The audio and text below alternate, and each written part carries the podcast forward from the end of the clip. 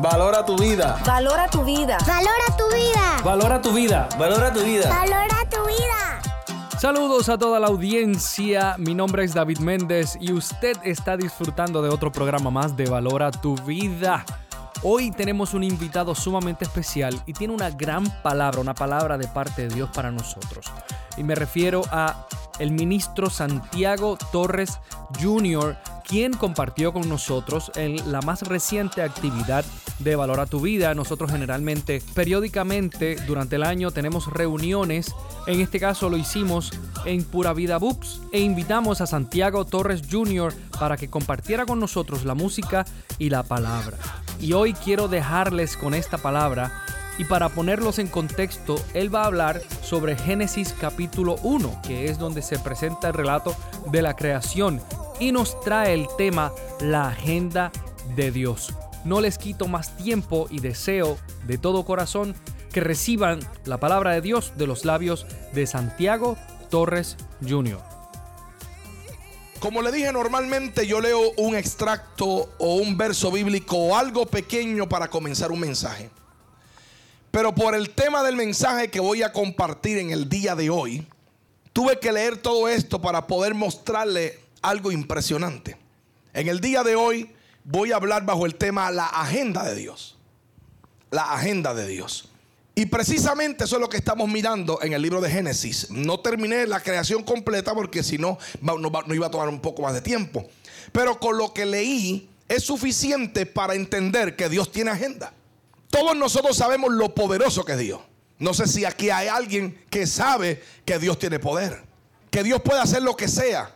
Entonces nunca, no sé si se ha puesto a pensar, ¿por qué Dios hizo lo que hizo en seis días y el séptimo día descansó si lo pudo haber hecho todo en un segundo? Dios tenía poder para hacer todo lo que hizo en un segundo en un día o en una hora. Él podía hacerlo como quiera porque Él es Dios. La boca de Dios es una fábrica que produce. Si estudiamos la palabra y vamos a navegar sobre ella, nos vamos a dar cuenta que todo lo que Dios declara es un hecho. Todo lo que Dios dice es un hecho. En el libro de Génesis aparece nueve veces la palabra dijo Dios. Y de esas nueve, de esas nueve veces, seis de ellas creó. Porque cuando Dios habla, Dios hace. Dios es un hecho. Cada vez que Jesús decía, se sano, ¿qué pasaba? Se sanaba la persona. Cada vez que Jesús decía, si quiero, se sano, algo sucedía. Porque la palabra tiene poder. Ahora, esa palabra tiene que ir ligada a la fe de aquel que va a recibir. ¿Se oye? Necesitamos tener fe porque la fe en nosotros es lo que activa el poder de Dios. Y yo se lo puedo probar por la palabra. Porque vemos dos escenarios en la Biblia impresionantes. Dos escenarios. La Biblia dice que Jesús fue a Nazaret y no pudo hacer milagros. Y eso sí que choca. No sé si a usted le choca eso, que el que todo lo puede no pudo que el que todo lo ve no pudo, que el que todo lo sabe no pudo, que el omnipresente, el, omnipotente, el omnisciente no pudo hacer milagros, dice la Biblia, sino algunas sanidades. Ahora, cuando terminamos el verso bíblico nos damos cuenta por qué. Por causa de la incredulidad de ellos. ¿Qué significa eso? Que por más poder que tenga Dios, Dios necesita a alguien con fe que crea y active ese milagro. Nosotros estamos aquí porque creemos. Estamos en este lugar porque creemos. Y usted en el día de hoy activará su milagro a su favor en el nombre de Jesús. No pudo hacer milagro. Y si dice que no pudo, significa porque que intentó. Porque es que yo no puedo decir no pude levantar el sillón si no lo intento. Yo tengo que intentarlo para entonces poder decir, ¿sabes que No pude levantar el sillón. O sea, Jesús intentó hacer milagros, pero la incredulidad de ellos no permitió que Jesús hiciera milagros. Porque hay una responsabilidad sobre nosotros. El Señor nos enseñó que Él tiene poder, que Él sana, que Él hace milagros, que, que Él hace todas las cosas, que no hay nada imposible para Él. Pero luego nos pone la responsabilidad en nuestras manos cuando dice, según tu fe, será hecho. Qué impresionante. Según tu fe será hecho, no según mi poder. Él pudo haber dicho, según mi poder será hecho. Pero dice, según tu fe será hecho. Wow. Entonces vemos que Jesús no pudo hacer milagro en este escenario. Pero si vamos a otro escenario bíblico, vemos que alguien lo toca y Jesús pregunta, ¿quién me tocó? ¿Quién me ha tocado? Señor, la multitud aprieta, todo el mundo te está tocando. Y él dice, no, no. Alguien me tocó con fe porque poder y virtud salió de mí. Oye eso. Acá intentó hacer milagro y no pudo. Acá alguien le saca un milagro. Y él dice, poder y virtud salió de mí como quien dice, yo no le dije el poder que saliera. Yo no le dije a este poder que sanara a alguien, pero alguien me tocó con fe. Y a mí lo que me impresiona es que nosotros conocemos esta historia de arriba abajo. Que la mujer dijo, si tan solo tocare qué. El borde de qué. De su manto, sé que seré sanada. Cuando esta mujer declara esa palabra, cuando esa mujer declara esa palabra, eso me dice a mí que esta mujer estudió a Jesús y estudió su vestimenta. Porque ella no está hablando por hablar. Ella está diciendo, si tan solo yo tocare el manto, el borde del manto, yo sé que seré sanada. Ella no está diciendo, a ver si me sano. Ella está declarando sé. Cuando alguien dice sé es porque está convencido. Sé que seré sanada. O sea, ella estudió que en el manto de Jesús había, en el borde habían unos flecos. Y en esos flecos habían unas promesas. Y dentro de esas promesas había una que decía sanidad. Aleluya. Y ella estaba diciendo, si yo toco esa promesa, yo voy a ser sanada. Entonces lo que a mí me impresiona es que ella toca el borde del manto, pero Jesús pregunta, ¿quién me ha tocado? Él no dijo quién tocó el borde de mi manto. Él dijo, ¿quién me ha tocado? Y, si comenzamos a hacer un análisis humano, dice, como imposible que él pregunte quién lo tocó si lo que ella tocó fue el borde del manto. Físicamente ella tocó el borde del manto, pero con la fe lo tocó a él. Porque nosotros físicamente podemos hacer muchas cosas, pero no es hacerlo físicamente, es hacerlo en fe. Es la fe la que toca a Jesús. Es la fe la que hace que de él salga poder.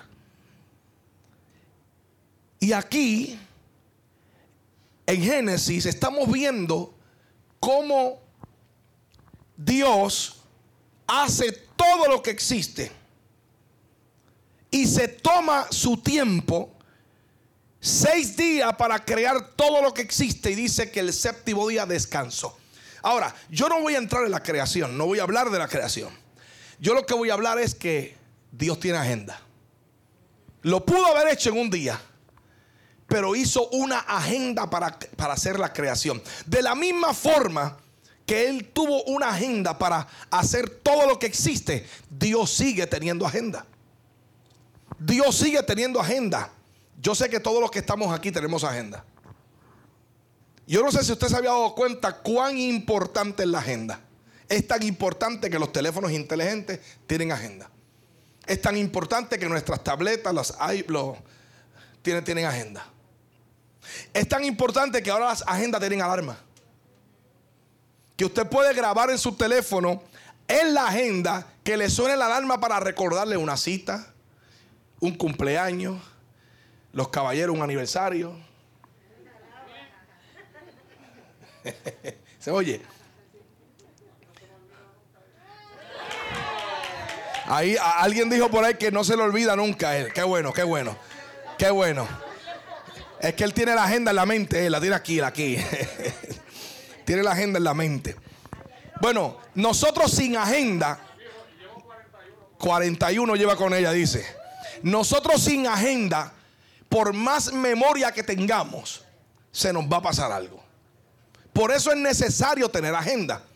Y si usted no se, si usted no se había dado cuenta cuán importante es la agenda y cómo la utilizamos, porque a veces nosotros no, no nos damos cuenta cuánto la utilizamos y cuán importante es. Pero todos, mira, desde la persona más simple hasta el ingeniero, el abogado, eh, gobernadores, pastores, ministerio, todos tenemos agenda.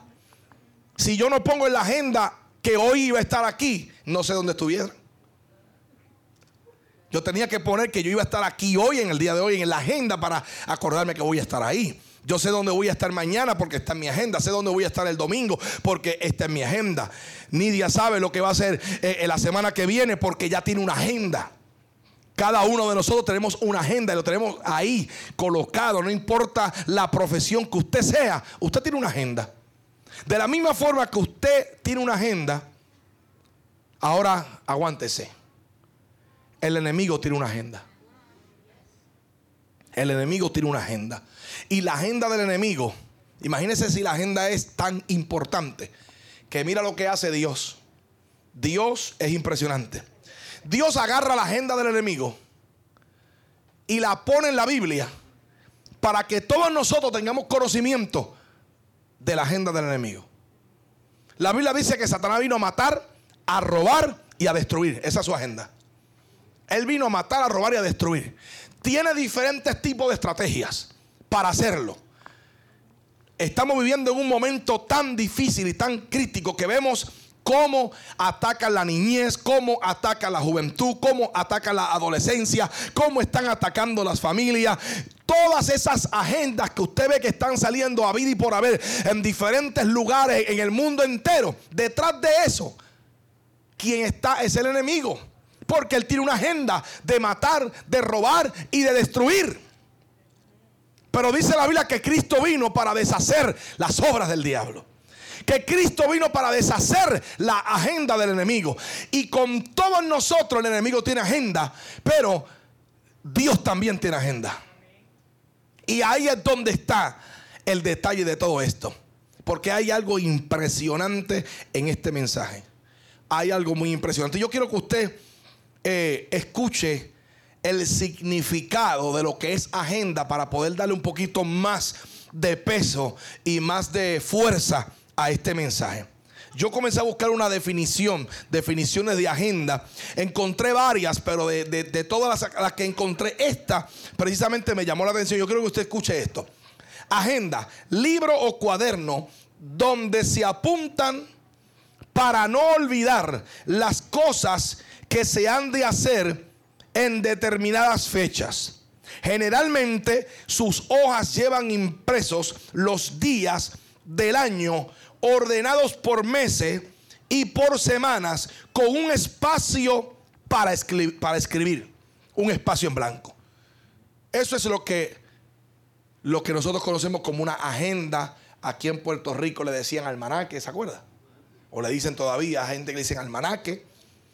Y si usted mira la agenda, no importa si es física o es digital, en su, en su iPad o en su tableta, se va a dar cuenta que está organizada por meses, está organizada por semanas, tiene, tiene el número, el día y tiene el espacio en blanco para que usted escriba qué es lo que usted va a hacer ese día. Eso es una agenda. De la misma forma que su agenda existe, existe la agenda del enemigo, pero también existe la agenda de Dios. Ahora, hay una diferencia muy grande entre la agenda suya, mía, la agenda del enemigo y la agenda de Dios. La agenda mía es editable. Yo no sé cuántos de ustedes han tenido que ir a su agenda a borrar algo para poner otra cosa. No sé cuántos han salido de su casa para hacer algo y de repente se han desviado y han terminado haciendo otra cosa y no hizo nada de lo que tenía en su agenda. Porque su agenda es editable. Porque no importa lo que yo ponga en mi agenda, ahí se va a cumplir lo que Dios quiera y lo que Dios no quiera no se va a cumplir. De la misma forma que nuestra agenda es editable, la agenda del enemigo es editable. Con todos nosotros, el enemigo tenía una agenda que no es la que estamos viviendo hoy.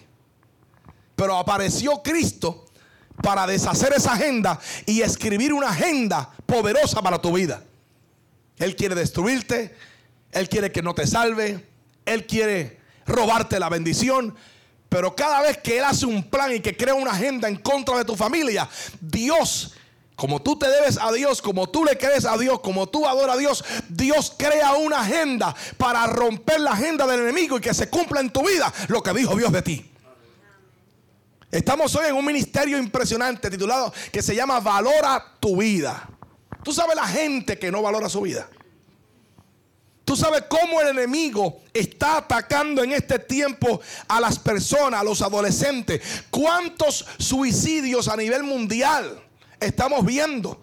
Y aún, lamentablemente decirlo, y aún pastores que se suicidan. El que se suicida no valora su vida. De la única forma que yo puedo valorar mi vida es entender que Cristo está en mi vida. Y que mi vida tiene valor porque Cristo está en mi corazón. Somos somos la niña de los ojos de Dios.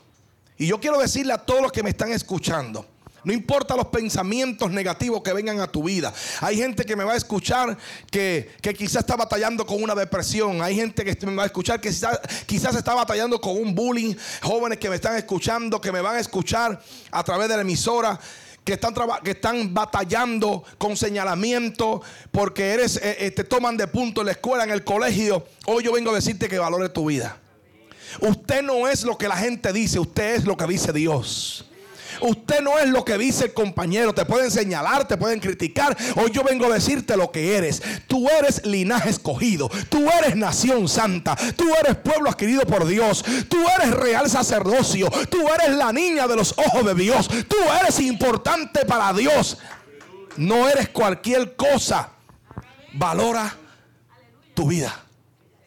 Valora tu vida porque Cristo en la cruz entregó su vida para que nuestra vida tuviera valor. Y no importa cómo hayas crecido, no importa de qué barrio, de qué lugar, de qué pueblo, de, de dónde seas, Dios tiene una agenda contigo. No hay nadie que me esté escuchando aquí físicamente y por la radio. No hay nadie que Dios no tenga un propósito. Dios tiene un propósito con todos los que estamos aquí y con todos los que están escuchando. Dios tiene un propósito. Nadie nace sin propósito. Hello. Nadie nace sin propósito. La Biblia dice, oye esto, mi pueblo perece por falta de qué?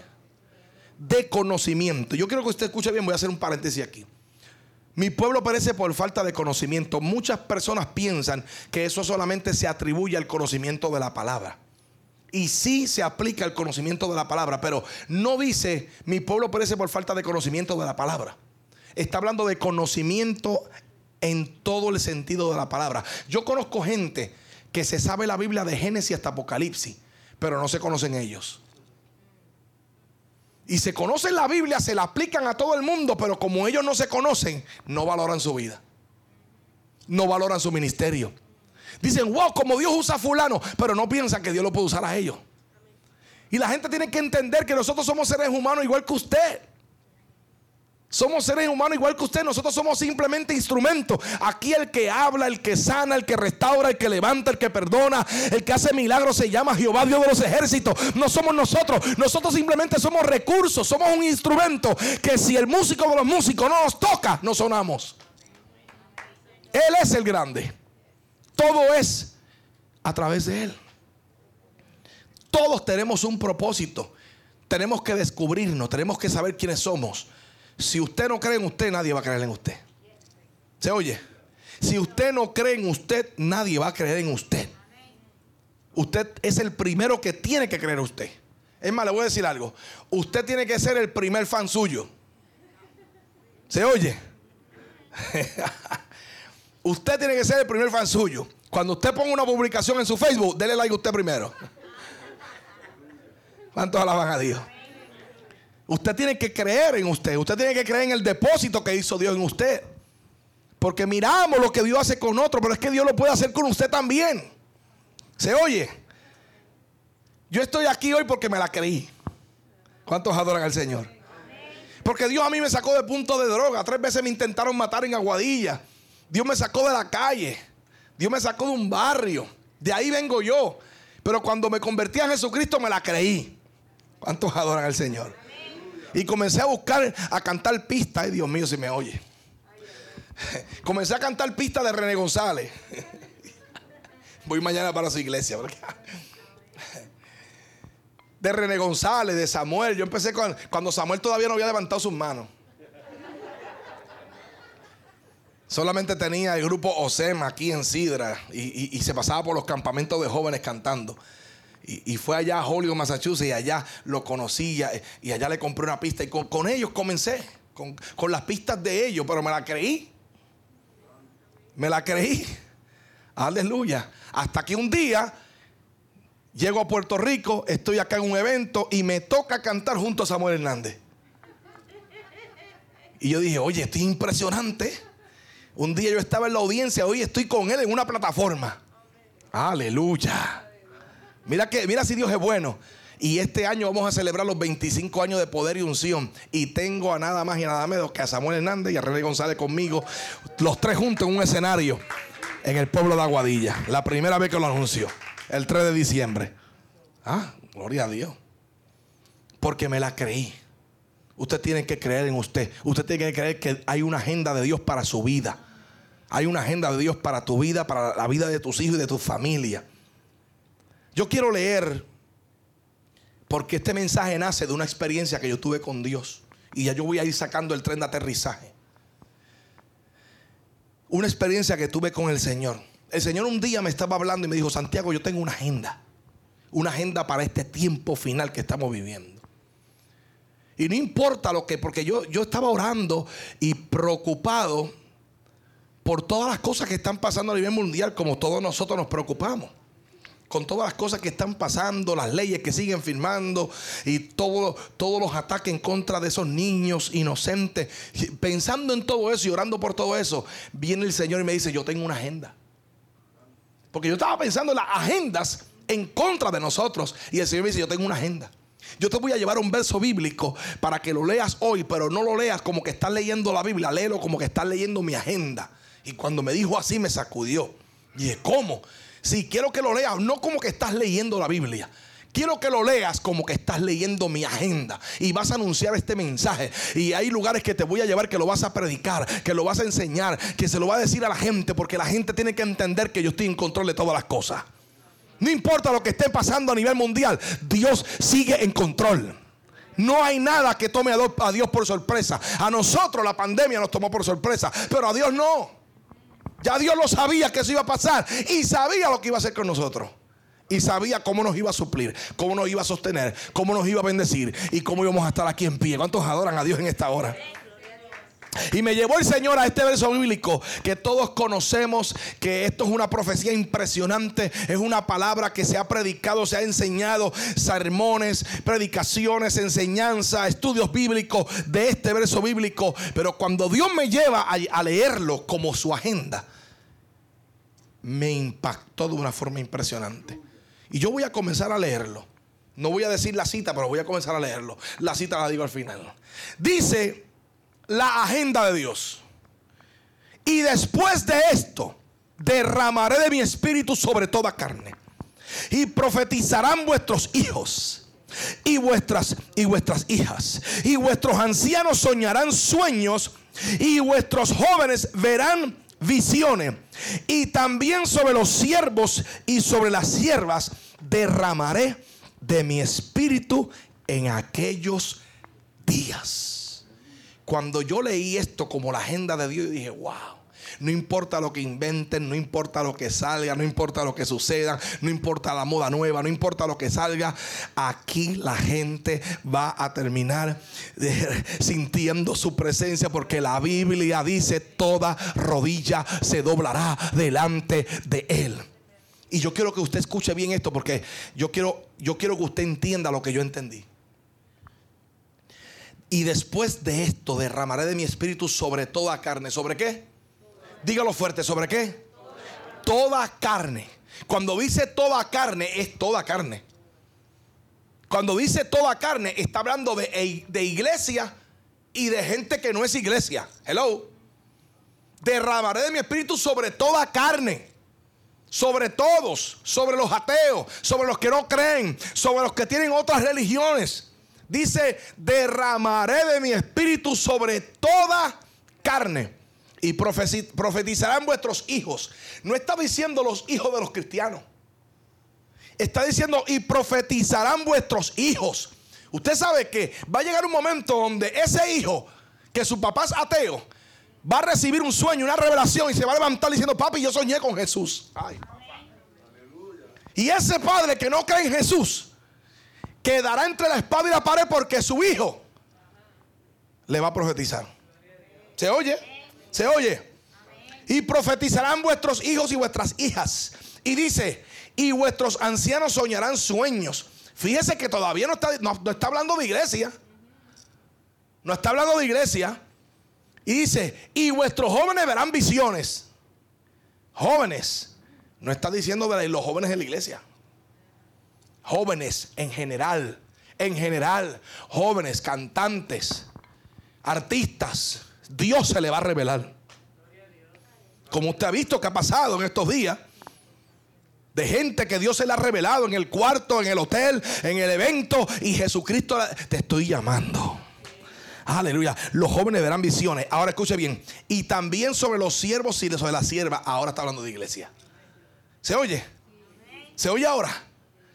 Y también sobre los siervos y las siervas derramaré de mi espíritu en aquellos días. Usted está viendo cómo se paró a los que son iglesia con los que no son iglesia. ¿Qué Dios nos está diciendo? Yo le dejaré saber al mundo entero, al que cree en mí y al que no cree, al que me sirve y al que no me sirve, que mi presencia es real, que mi presencia es real, que mi presencia es real. Alguien tiene que alabar a Dios aquí, alguien tiene que aplaudir a su presencia, alguien tiene que adorar al Rey de Reyes y Señores Señores. Él está diciendo aquí, al que me sirve y al que no me sirve, al que le cree, al que cree en mí al que no cree en mí, yo voy a derramar de mi espíritu sobre toda carne pero nadie tendrá excusa de mi existencia. Oh, yo siento la gloria de Dios aquí en este lugar. Nadie tendrá excusa de la existencia de Dios porque Dios se dejará sentir. Dios tocará a la gente. Ahora, ahora, depende de la gente y depende de nosotros si decidimos seguir con esa presencia o dejar que esa presencia se vaya vivir con la presencia de Dios en nuestra vida, vivir con Él en nuestra vida, o dejar que eso se vaya y no. La gente tendrá que tomar la decisión. Todos estamos en la agenda de Dios. No importa lo que usted está viviendo hoy, hoy el Señor vino a decirle, yo tengo mi agenda contigo. Y mientras tú estés en mi agenda, nada ni nadie te podrá hacer frente los años de tu vida. Porque la Biblia dice que tú estás esculpido en las manos de Dios. ¿Cierto o no es cierto? Estás esculpido en las manos de Dios. Y sabe lo que dice, a los míos nadie me los arrebata de las manos. Estamos en las manos de Él. Dice, en las palmas de las manos, en las dos. O sea, Dios no te está agarrando con una mano, te está agarrando con las dos, en las palmas de las manos. Y a los míos nadie me los arrebata de las manos. Estamos en las manos de Él, estamos en las manos del Señor. Usted no tenga temor, no importa lo que suceda, no importa las noticias, no importa lo que pase, no importa las cosas nuevas que van a comenzar a pasar. Porque si usted cree que esta pandemia se está acabando y ya, ya salimos de esto y no va a pasar nada más, no, usted está equivocado. Vienen muchas cosas más, vienen cosas difíciles, vienen momentos duros. Lo que ha subido no va a volver a bajar. Eh, oye. Las cosas siguen subiendo, el estilo de vida sigue subiendo, todo sigue subiendo, la gasolina está subiendo y sigue subiendo. Mami adora a Jehová. Todo está subiendo, todo está subiendo. Pero un día las noticias tendrán que decir: Ah, la iglesia subió. Se oye. Aleluya. Un día las noticias tendrán que dar la noticia. Hay algo que subió. Y eso sí que no vuelve a bajar. La iglesia de Jesucristo a la presencia de Dios. ¿Cuántos adoran la gloria de Rey? Den un aplauso a Cristo, por favor. Muchísimas gracias a Santiago Torres Jr. por esa palabra de parte de Dios le invitamos a que usted siga a Santiago, también siga su música, su ministerio y, y siga también las redes sociales de Valor a tu Vida en Facebook, en Instagram, en YouTube, para que esté atento de nuestras actividades, congresos y reuniones. Mi nombre es David Méndez y me despido hasta la próxima ocasión en otro programa más de Valora tu Vida. Valora tu vida. Valora tu vida. Valora tu vida. Valora tu vida. Valora tu vida. Valora tu vida.